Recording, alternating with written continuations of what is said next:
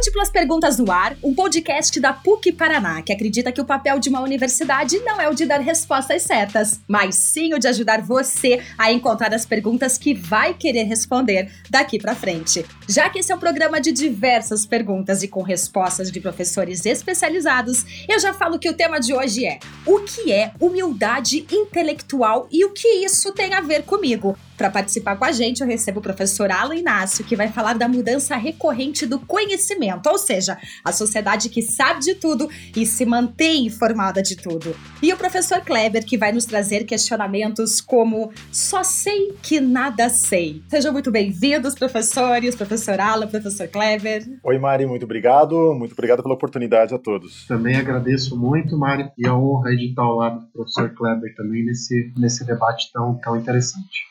Professor Kleber, só sei que o senhor, já que a gente está falando de só sei que nada sei, pode nos clarear algumas dúvidas sobre esse tema. Na verdade, minha primeira pergunta é: o que é humildade intelectual? Então, Mari, humildade intelectual nos dias de hoje parece uma pergunta simples, mas de difícil resposta, né? Porque nós temos uma, um contexto atual onde a possibilidade de informação está cada vez mais fácil, cada vez mais acessível, né?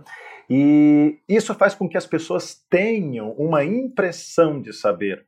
E esta diferença que me parece ser muito importante hoje né, em relação ao que é o saber, ou seja, o conhecimento, e ter informação. Estar de posse de informação não significa necessariamente você conhecer, você entender, porque o conhecimento pressupõe entendimento, ou seja, a partir de um questionamento do indivíduo, aonde ele vai buscar fundamentos para a sua resposta. Enquanto a informação ela chega por acaso, ela chega né, de uma de supetão, vamos falar assim. Né? Você está a todo momento, né, Mari? Você pega o seu celular, você está com informação, você olha para a rua, você está com informação, você vê a TV, você está com informação, você tem o rádio do seu carro passando informação a todo tempo. Então, hoje em dia, nós temos pessoas com que estão muito informadas, mas não significa que elas estejam bem informadas. Ah, é verdade. A humildade intelectual, professor Kleber, e ter a mente aberta não é apenas essencial para manter relações sociais mais assertivas, né? E construtivas também, né, professor? Mas também nos permite a crescer como pessoas. É isso, então? Isso mesmo, Mari. Então, dessa questão que eu mencionei para vocês, né, é que decorre o problema da humildade intelectual né, para fazer conexão com a resposta anterior. Né? Por uma sensação de saber, as pessoas muitas vezes né, não conseguem acolher a ideia diferente, acolher a ideia contrária, porque às vezes não significa que o diferente seja contrário, seja simplesmente diferente, e isso gera uma certa perda de humildade intelectual que nós, né, Mari, devemos reacender isso, porque foi clássica esta ideia desde a Grécia Antiga, até por isso a expressão só sei que nada sei, né, que ela é de Sócrates, que o Sócrates dizia: nós só vamos evoluir em termos de conhecimento se a gente tiver o reconhecimento que nós não temos um conhecimento pronto, finalizado, acabado. Ele sempre está em contínua construção. Veja, Sócrates, do, é, 25 séculos atrás, 25 séculos atrás, né, dizendo algo que é extremamente atual para nós, né, que nós devemos entender que o conhecimento ele é incompleto. Se ele é incompleto, eu nunca posso pressupor que aquilo que eu digo saber eu sei por completo, porque eu ainda posso complementá-lo, ainda posso reformulá-lo e talvez até eu ainda posso mudá-lo completamente, porque mudar de uma opinião não é um, uma questão de vergonha. Vergonha é você manter uma opinião sabendo que ela está errada. Isso é vergonhoso. É verdade. Professor Alan, como conhecimento e informações tão velozes ajudam o administrador do século XXI? Bom, Maria, acho que primeiro eu tenho que dizer que as palavras do, do professor Kleber aqui foram cirúrgicas, né? Com o aditivo de que talvez Sócrates nunca tenha sido tão atual, porque nós vivemos a era da informação, né? Isso é reconhecidamente verdade, né? Nós temos mais informação é, no nosso computador aqui na internet é, nesse instante do que ela foi produzida em séculos e séculos. Isso significa que nós temos muita informação e, como Kleber colocou, isso não significa ter o conhecimento. Quando eu recebi essa pauta da conversa, né, e obviamente a minha opinião é a luz da gestão, é, que é a minha área de atuação, né, da administração de empresa, então eu olhei também, é, olhei com essa via de que informação não necessariamente significa conhecimento, É, e eu vou fazer aqui o aditivo de que uh, humildade intelectual significa, né, para o administrador, para o gestor e mais do que isso para qualquer profissional, reconhecer que necessita aprender e continuamente é, trabalhar com determinados, ou trabalhar a si mesmo com determinados paradigmas para poder quebrá-los, né? E proporcionar à sociedade, é, no caso do gestor, serviços melhores, atividades melhores, com, com maior é, do produto ou serviço. É, eu acho que isso é uma necessidade premente. Então, humildade intelectual, primeiramente, significa reconhecer que precisa continuamente aprender é, com o volume de informação e com a necessidade que a sociedade é, nos apresenta, as necessidades que a sociedade nos apresenta a partir justamente dessas informações é, e, desse, e desse contexto que o Kleber colocou muito bem, que é o que é diferente não, não necessariamente é errado. Então nós precisamos aprender a lidar com isso é, e, e, ofertar, né, e oferecer melhores produtos e serviços para a sociedade através das organizações também.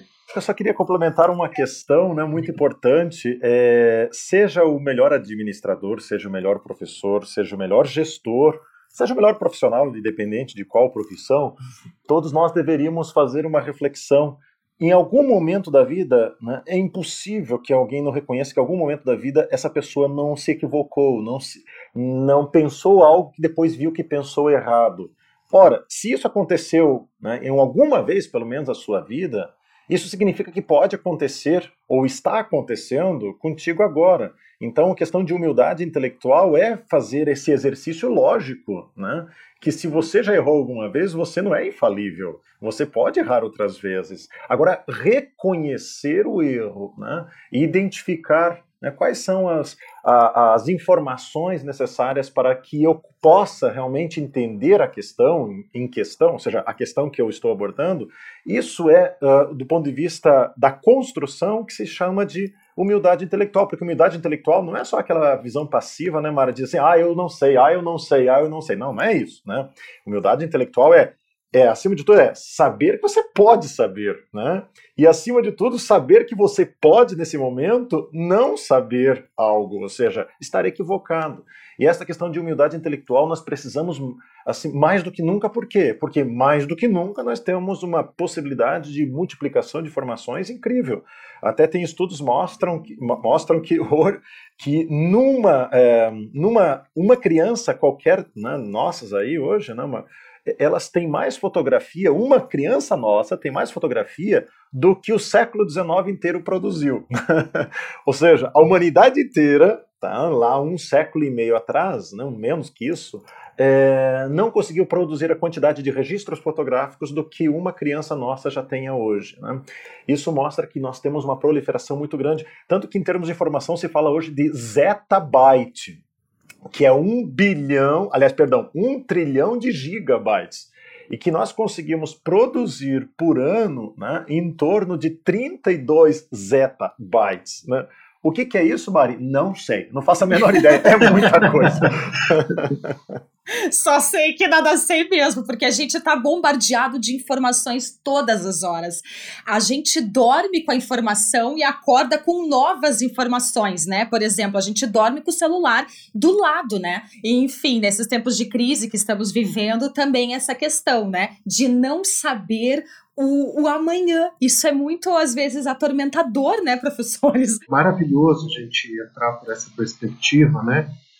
é, porque nós vivemos em um contexto não só informacional, é, mas também absolutamente globalizado, é, e muita da informação presente ela não é uma informação tratada, né, trabalhada, vamos dizer assim, já que uma vez que nós temos aí um ambiente de, de fake news notoriamente complicador do contexto socioeconômico. O que é importante, né? O Kleber citou aqui algo essencial, que é humildade intelectual, não significa dizer que não sabe de nada, né? Isso seria subserviência intelectual e não humildade intelectual, mas sim é, se desafiar é, a, entender essa era.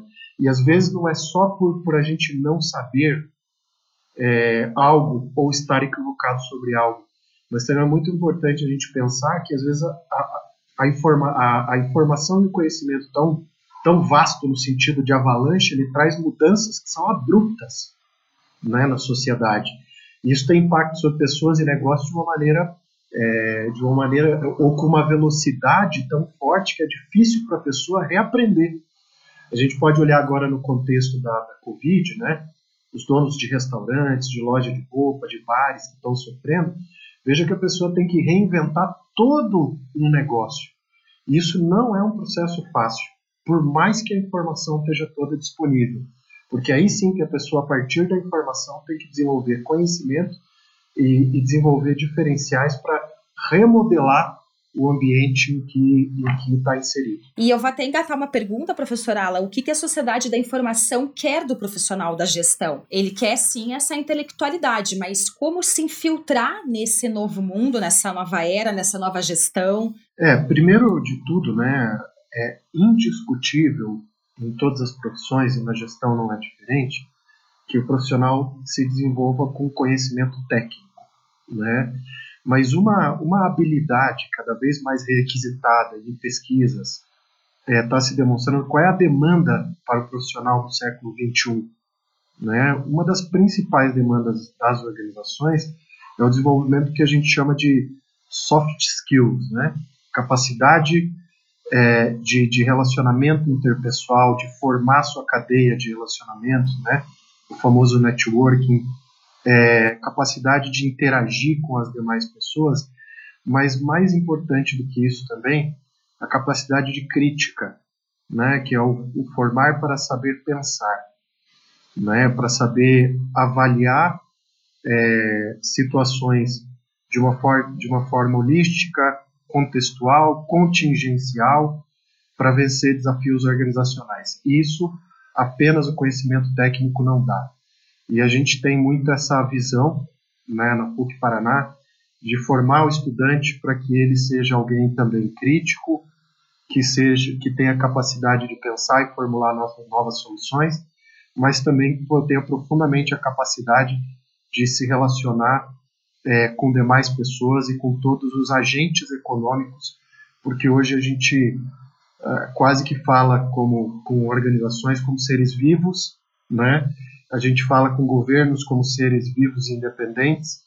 Então, a capacidade de se relacionar não, com, não somente com os seres humanos, mas com todos os organismos do sistema econômico, né? Com o qual nós temos uma é, uma convivência quase indissociável aí na, na era em que nós estamos, que nós estamos hoje. Muito interessante. Professor Kleber, o saber, o conhecimento na atualidade, pela facilidade de acesso à informação, parece nos ter levado a um paradoxo, né? Facilidade de informação com dificuldade de conhecimento.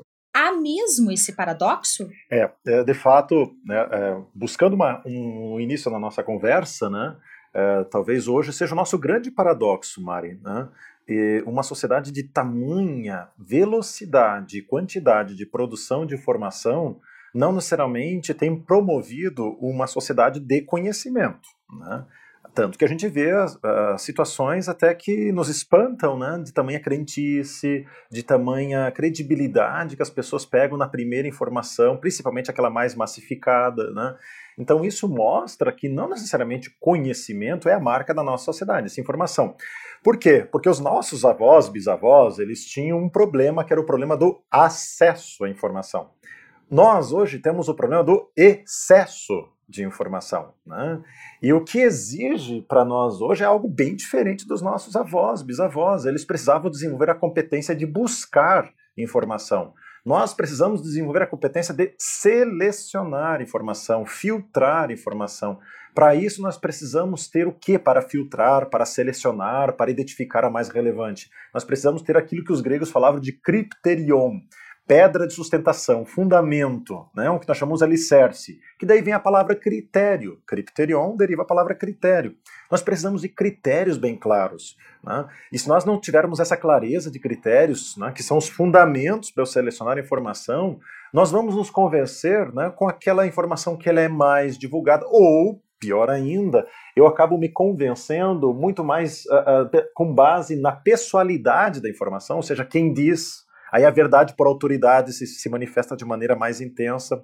Porque uma coisa muito, muito clara, né, Mari, que a mente humana, ela precisa se repousar em certezas. Desde os primórdios, a busca inicial dos primeiros conhecimentos, desde buscar uma certeza se uma caverna era segura ou não, buscar uma certeza se no dia seguinte a minha comida estava conservada ou não. Enfim, desde os primórdios até os dias de hoje, a mente humana ela quer se repousar em certezas. Né? A diferença é que hoje nós temos muitas possibilidades de certezas, né? E, e, essas múltiplas possibilidades de, entre aspas, certezas promovidas pelo excesso de informação, nos leva a esse paradoxo de cairmos em mais incertezas, né? De cairmos em mais ilusões. Então, o, tem um autor contemporâneo né, chamado Edgar Morin, que se escreve Morin, né? Ele está com 99 anos, né? É um senhorzinho bem lúcido francês ele fala muito que nós vivemos no período da, dos erros e das ilusões, não pela falta de informação, mas pela falta de critérios de selecioná-las. E hoje, assim, falando aqui da questão da PUC, né, ela, ela, ela zela por isso. Né? A PUC, inclusive, nós temos um eixo de formação humana que permeia todos os cursos da PUC, no entendimento né, de que, independentemente da área que você esteja, como muito bem falou o Alan, né, você tem que desenvolver né, conhecimentos relacionados àquilo que é a razão de ser do conhecimento, que é melhorar o ser humano. Né? O Sócrates, voltando nele, né, ele dizia: o conhecimento que não nos torna melhores não serve para nada. Tá? Então, uh, esse essa formação humana que a PUC tanto é, privilegia, né, tanto dá importância, é no entendimento que no futuro, se nós não tivermos esse aprimoramento de tais capacidades né, é, humanas em qualquer profissional, muitos estudos mostram, e não só da área da filosofia, como da área da gestão, né? nós temos o Klaus Schwab com o livro A Quarta Revolução Industrial, que ele fala muito bem nisso, que não adianta você ser excelente técnico numa área se você não souber as necessidades humanas, se você não entender de ser humano. E outra coisa, quem é das humanas também, não adianta você estudar seres humanos se você não entender tecnologia, não só pela questão profissional, mas pela questão de futuro da humanidade mesmo, né? Porque nós temos identificado quanto que os problemas da humanidade não são problemas de falta de ciência, falta de conhecimento e muito menos falta de riqueza, é por falta de humanidade mesmo. É, eu concordo plenamente com o Kleber, eu aqui nos, devaneios pessoais, né? Eu sempre me coloco essa questão, porque para muita gente o conhecimento mudou, né? Pra, pra, até para alguns teóricos, né? É, e eu me permito discordar um pouco, né? Porque a questão que eu sempre me coloco, mas foi o, o conhecimento que mudou ou, ou foi a velocidade das coisas que mudou? Porque a base sintética do conhecimento é a mesma, mas a velocidade que as coisas acontecem são diferentes. E aí vídeo que a gente observa aí por as crises econômicas, né, que aconteciam a cada um século, agora, né, parece que até a cada 25 anos elas elas vão ocorrer, né? É, ou, ou, seja, é, e, a, e, a, síntese da ocorrência ela não é a mesma, é só a velocidade, ela é a mesma, só, e até a forma como resolver é muito próxima. Mas a velocidade com que as coisas acontecem é que mudou. Então a gente tem que estar preparado, porque é uma era de absoluta tecnologia, então a gente tem que estar preparado para a velocidade das coisas, né, técnica e operacionalmente, e também preparado para esse desafio que aí sim, né, é mais do que milenar, que é lidar com o ser humano e eu diria cada vez mais necessário. Então, reforçando as palavras do professor, a gente é, é uma universidade que oferece uma formação chamada humanística. Né? Todo estudante da PUC ele estuda filosofia, ética, cultura religiosa e também participa de um projeto comunitário para lidar com a sociedade, interagir né, com as pessoas mais carentes, mais necessitadas também, e aprender que o relacionamento humano ele é muito importante, né? É, a gente teve um reitor na universidade, meu irmão Clemente, que ele sempre dizia: quando você forma na PUC, você leva da PUC dois diplomas, o diploma de bom profissional e o diploma de gente boa. É, e o gente boa né, é porque a gente tem essa formação humana como sendo parte da estratégia formativa da universidade de fazer um ser humano é, com capacidade e sensibilidade de se relacionar é, com os demais, independentemente de quem seja. Ah, muito legal. Professor Kleber, ser humilde é necessariamente ser ingênuo ou ignorante? Não, muito pelo contrário. Por isso a ideia de humildade intelectual. Né? Humildade intelectual é justamente para vencer a ignorância, não para ficar nela. Né?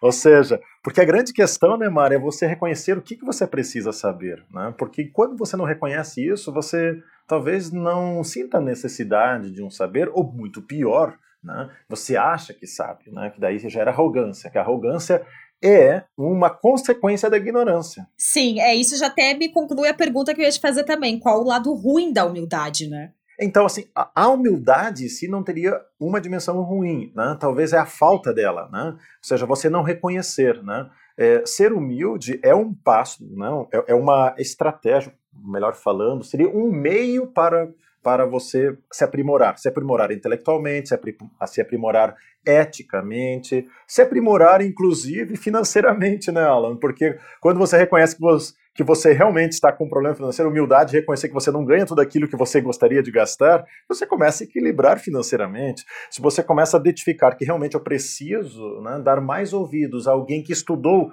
muito mais do que eu sobre um determinado assunto, né, é uma questão de humildade. E aí vem um ponto, né, porque o que nós precisamos hoje, na era da informação, né, é saber fazer as perguntas adequadas. Porque nós nunca vamos ter todas as respostas. Nós não temos ter capacidade, é aquilo que você falou no início, né, Maria? A angústia de parece que a gente tem que saber tudo. Não, né?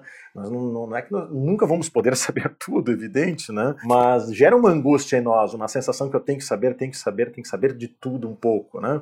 E com isso esquecemos de que o mais relevante é nós desenvolvermos aqui para frente ainda mais capacidade de fazermos boas perguntas. Nós temos hoje né, sistemas extremamente sofisticados na área tecnológica, chamado Big Data, que consegue fazer mineração de dados e, de, e reconhecimento de padrões para fornecer muitas respostas para nós. Agora, sem a calibragem humana das perguntas adequadas, essa grande tecnologia ela se torna irrelevante, né? porque o que, que adianta identificar padrões se né, eu não munir esse sistema das perguntas relevantes. Né? Então, a nossa sociedade hoje, uh, uma opinião minha, assim, uma, uma percepção minha, né? eu não gosto de dizer que eu tenho uma opinião, eu gosto de dizer que eu tenho uma argumentação, né? que a nossa sociedade hoje volta um momento onde torna-se cada vez mais válido as pessoas serem é, formadas para fazerem boas perguntas. Né? E é claro, ter, sim, uma formação para buscar as respostas, com subsídio metodológico, né, com as devidas fontes, mas fazer boas perguntas. Nós fomos, durante o século XX, em especial, pela massificação da informação, de um estilo diferente, porque hoje já, é, já, já convivemos com outro estilo de comunicação, Mari, né? mas aquela comunicação passiva, né? telespectador, né? é, ou né, o, o, ouvinte da rádio, ou o aluno da escola, era aquela recepção passiva da informação, então você acumulava informação. Hoje nós já temos um contexto diferente, onde a informação, né, o seu smartphone, né, Mari, é, contém muito mais acesso a informações do que o professor mais enciclopédico que você possa imaginar no mundo. Né? Então não tem como hoje imaginar né, de que a, a, a, o indivíduo ele é passivo à informação, ele é ativo, ele busca, ele está em contato com a informação a todo momento. O que importa é a gente fazer com que ele desenvolva, né, que o Alan muito bem falou, essas soft skills de fazer boas perguntas.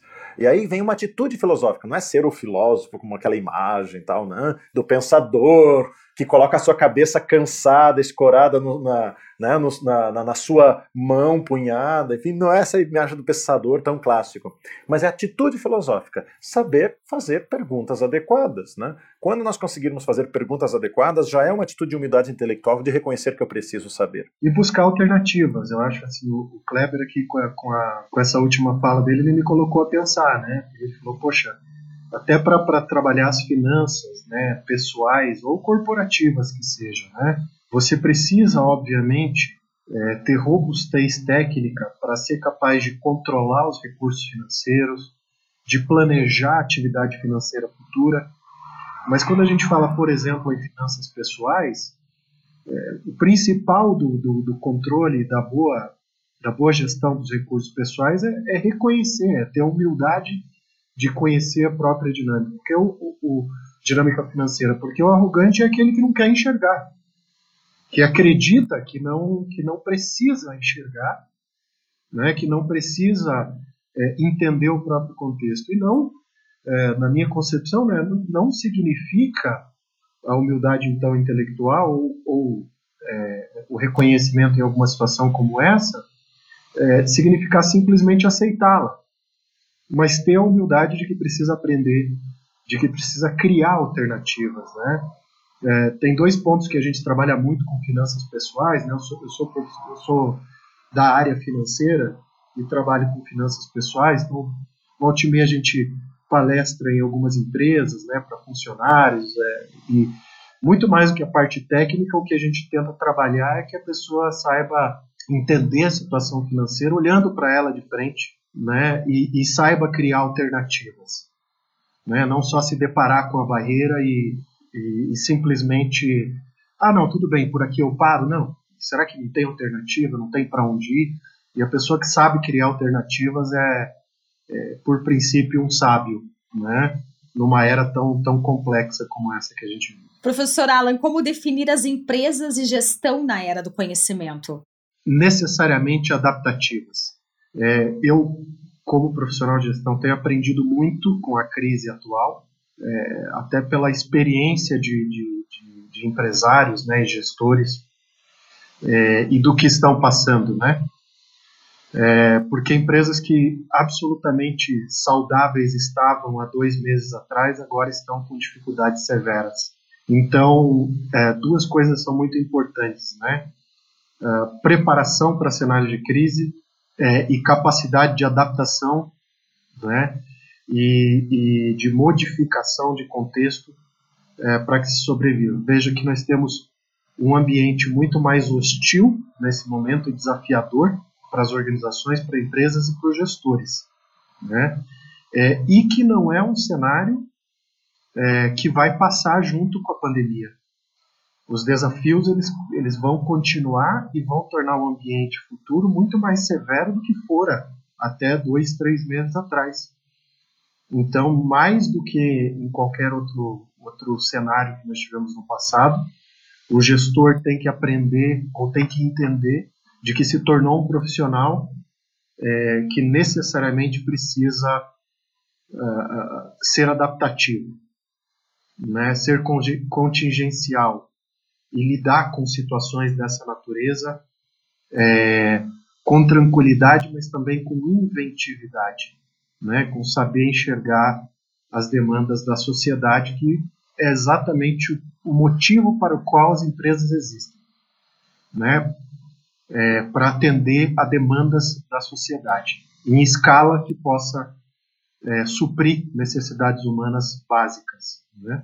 Quer dizer, então, que a gente tem que ser multipotencial, pelo menos tentar ser multipotencial nesse momento em que estamos isolados, nos redescobrindo, o mundo digital, a, né, o professor Alan falando da parte financeira, é multipotencial nos definiria da parte filosófica falando.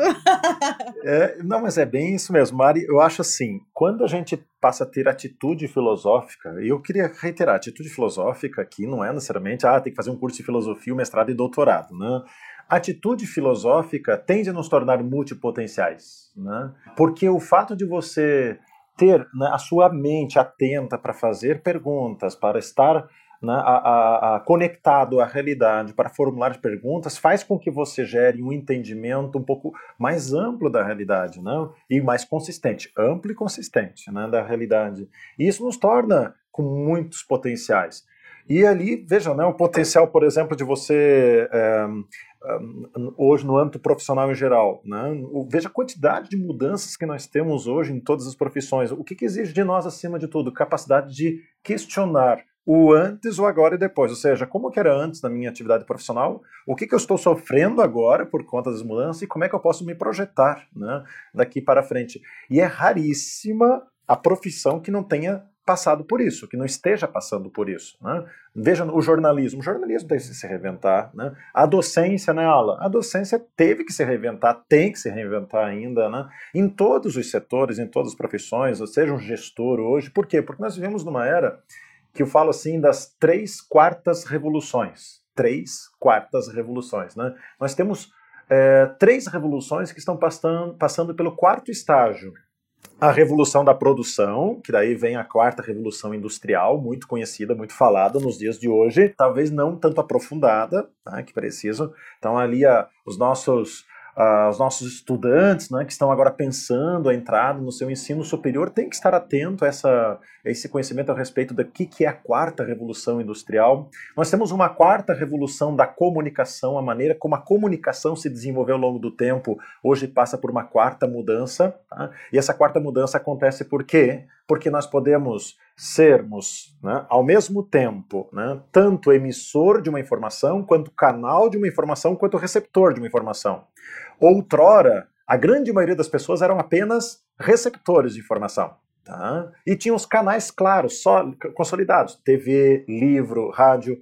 Hoje, com a comunicação de rede, tá? todos nós podemos ser as três coisas ao mesmo tempo, o que torna um perigo.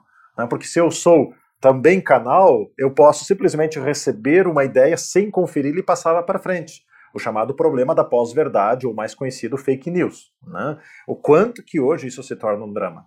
E uma, uma quarta revolução que nós estamos passando também, uma terceira quarta revolução, né?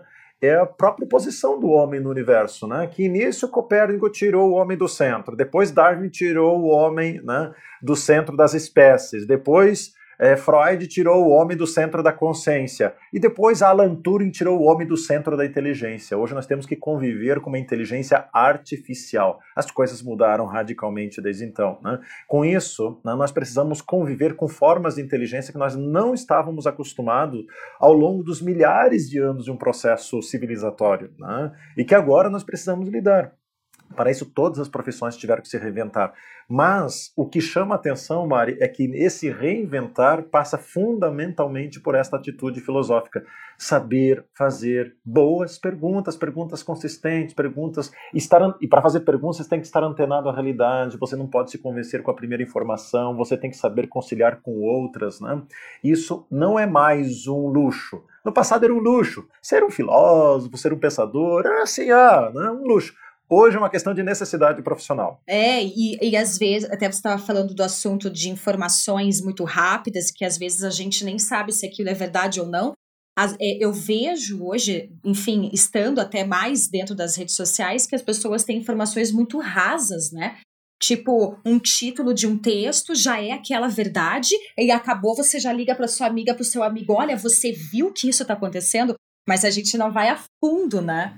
Nem para saber a fonte. É, exatamente. e, e, muito menos contrastar, ou seja, ver uma outra opinião, ver uma outra. Opinião não, sempre insisto, ver uma outra argumentação. Nós temos que parar um pouco com essa palavra opinião. Eu sou um pouco uh, enfático nisso. Nós temos que parar com essa ideia de dizer que todo mundo pode dar a sua opinião. Não, não, não. Acho que todos temos que dar as nossas argumentações. Nós estamos assim, ó, estupefado já de opiniões né, por aí. Nós temos que ter argumentação. Né? Mas é que as redes sociais proporcionou esse eu opino em tudo e eu sei de tudo. Você não pode me ver do outro lado do computador, porque a gente nem sabe, às vezes, quem é que está escrevendo aquilo.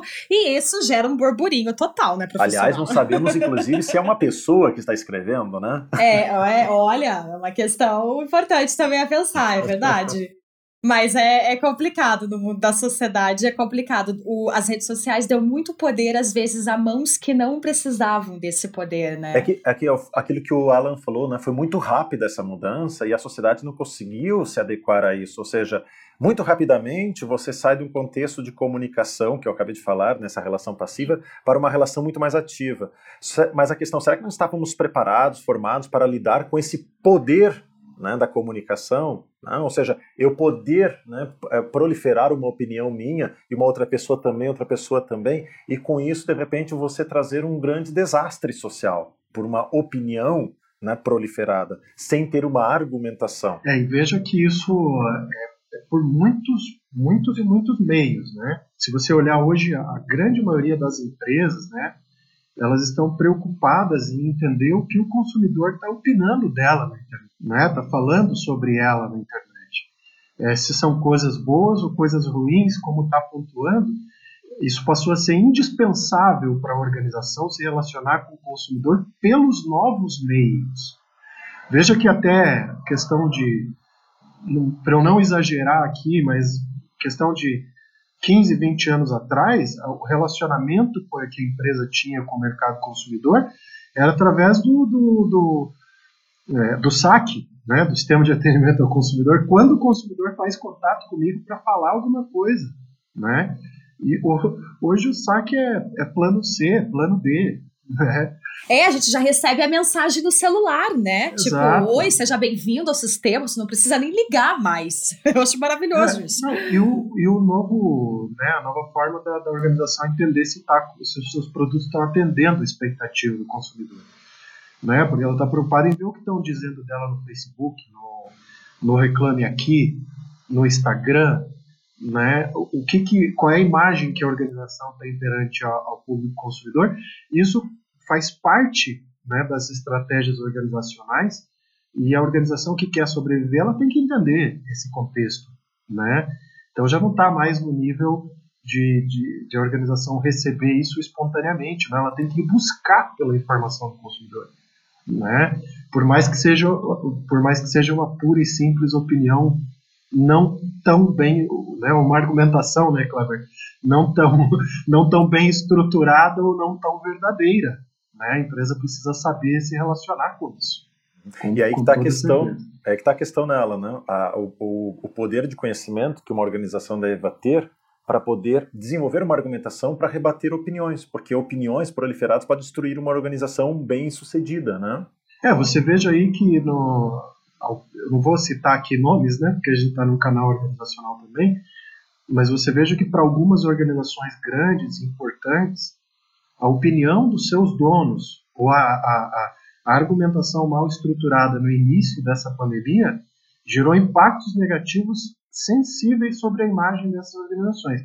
Eu acredito que todo mundo que está nos ouvindo deve ter, né, deve saber de algumas organizações das quais eu, eu, eu estou me referindo, de que não entenderam né, o contexto da, da, da crise da, da pandemia e que, os, pela voz dos seus donos, verbalizaram algo que não era é, é, correto, né, sob o ponto de vista da sociedade, isso arranhou a imagem das organizações. Claro que algumas grandes como são, é, não vão fechar por conta disso, mas que tiveram a sua imagem arranhada, tiveram, né, e, e com certeza isso é, traz prejuízo para essa organização. Então, essa, o bom senso, né, você vê como um, um, uma argumentação mal estruturada pode levar é, é, a prejuízos da imagem da organização. E a imagem né, que a organização tem perante a sociedade né, na era da informação é uma das coisas mais preciosas que ela tem. Com certeza, professora Alan, saber identificar o momento certo para agir e dizer o que é pensado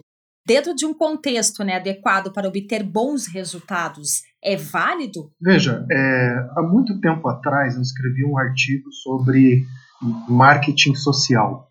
É uma, é uma questão muito complexa, muito complexa de se, de se propor. Porque será que a organização faz ou promove marketing ambiental e social né, justamente porque tem é, vamos dizer assim, bons fluidos, né, na sua, na sua cultura organizacional ou faz isso porque quer um ganho indireto? Então, um ponto sensível. O que nós estamos vendo e que nos prova que nem tanto uma coisa nem outra é que nós estamos é, é observando muitas grandes organizações desempenhando um papel bastante importante na sociedade em vários momentos, é, promovendo o apoio social é, em situações de calamidade. Não é? É obviamente que existe também é, a intenção de que indiretamente a imagem da organização melhore mais. É, é, o importante é que as organizações compreendam o seu papel também social. Óbvio que elas precisam de resultado, precisam gerar é, recursos para sua sobrevivência e expansão, é, mas aquelas que, que, que, enxergam o seu papel social de uma maneira mais ampla é, saem na frente nos dois aspectos. Né? Então, então, sim, existe uma, é, uma dimensão sociológica que as organizações estão fazendo parte agora, é, e isso pode e traz bons reflexos na sociedade, que é uma economia de mercado, a gente não pode fugir disso.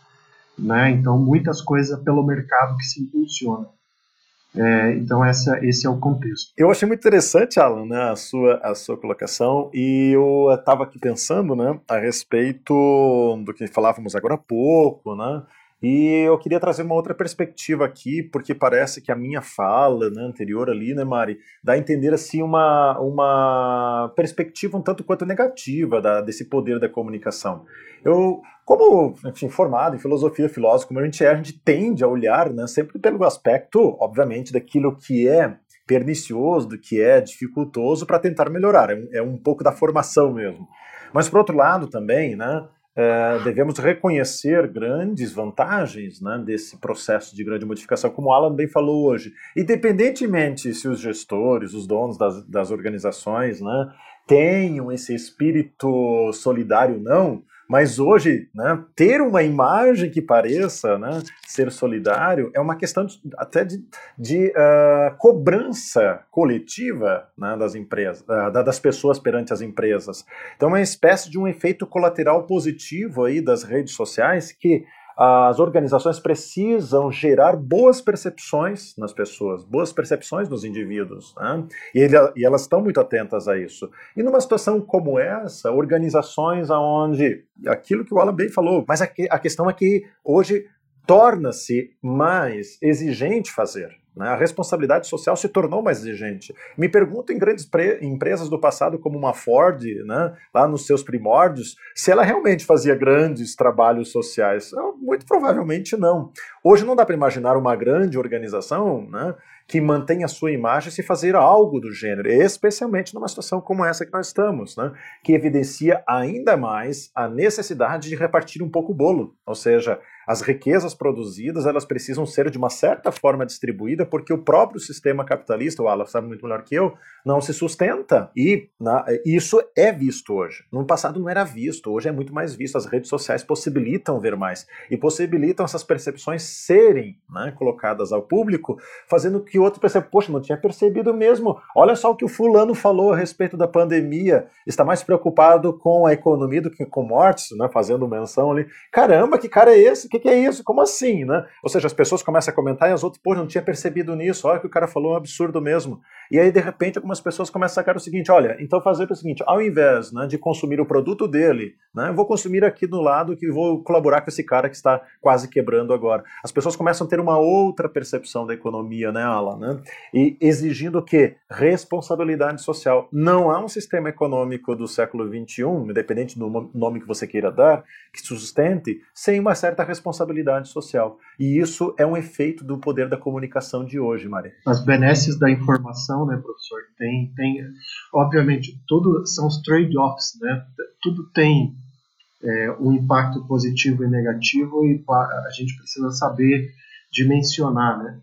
É, sabe o que me chamou, Kleber, a atenção esses dias, né, Kleber e ouvintes, de uma maneira assim, muito sensível, até porque também a informação ela traz algumas faltas de memória, né?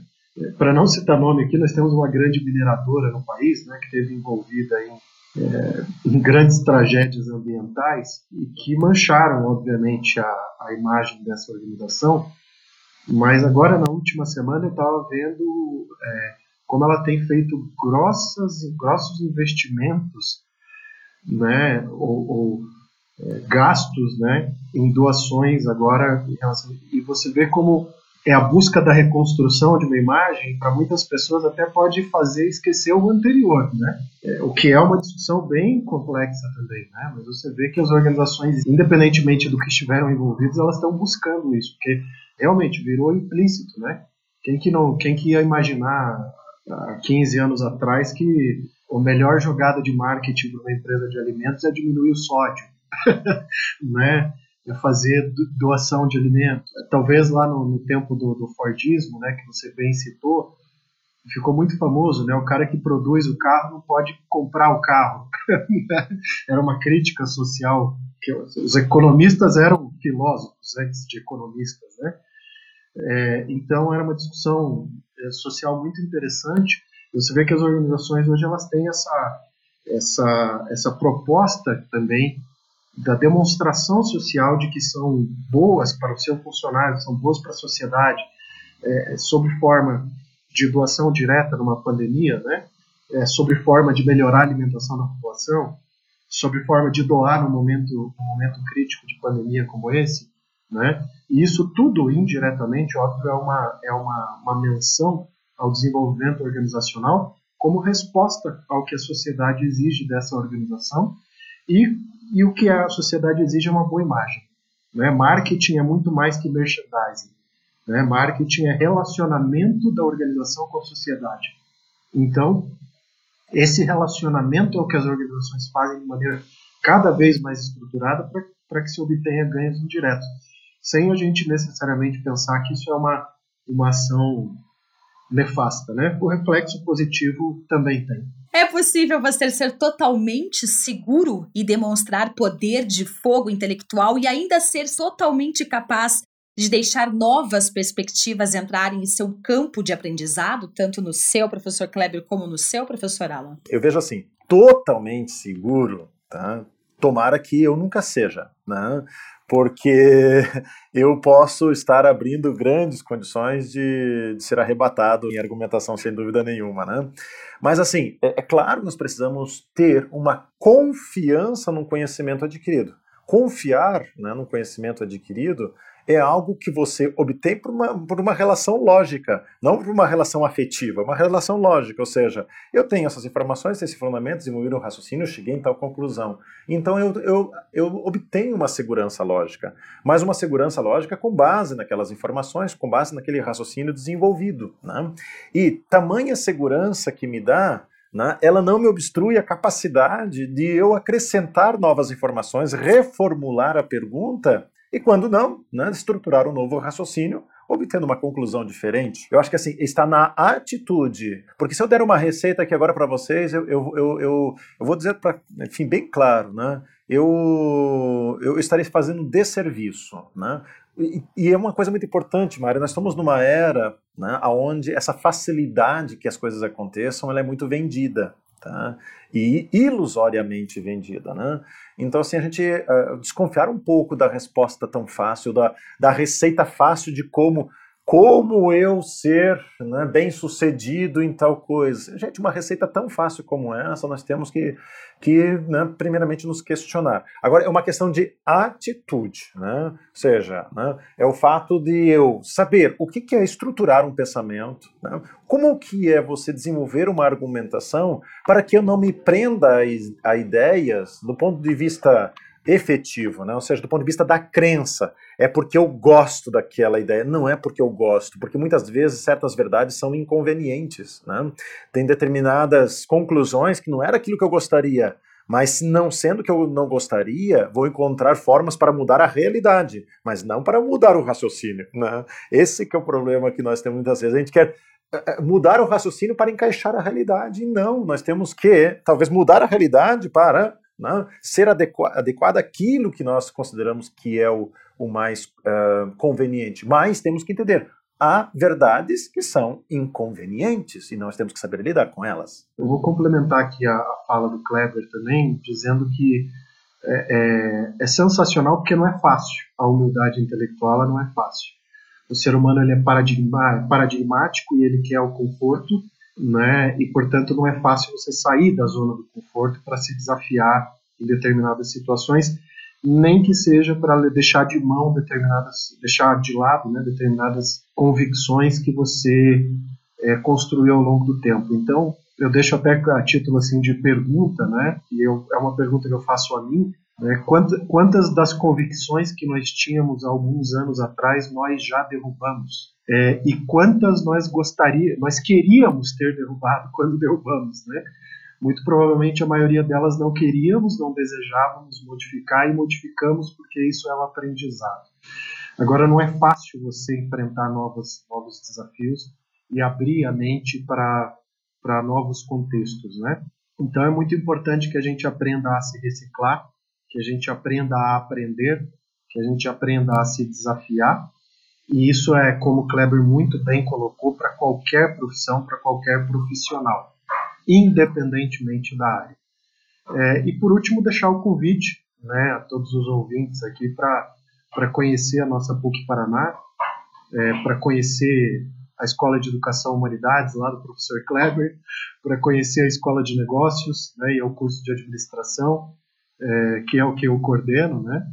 É, e venha para a PUC para conhecer uma universidade que, por essência, é crítica, é, que, por essência, é evolutiva e que, por essência, quer formar um, um ser humano cada vez mais capaz e desenvolvido a, a atuar nesse cenário complexo, informacional, como diz o Castells, né, da quarta revolução industrial e a era dos desafios. Né? Então fica o convite aí para todos, estamos ao inteiro dispor de, de vocês. Eu acho que uma frase que resumiria muito bem tudo isso, né? para quem está ali agora almejando a sua a formação profissional mais direcionada, porque a formação profissional ela começa lá nos primeiros meses de vida. Né?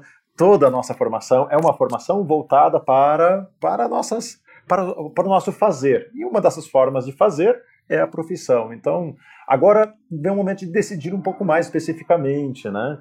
Então, eu diria o seguinte: quem não souber derrubar convicções, as convicções o derrubarão. Né? Ou seja, né?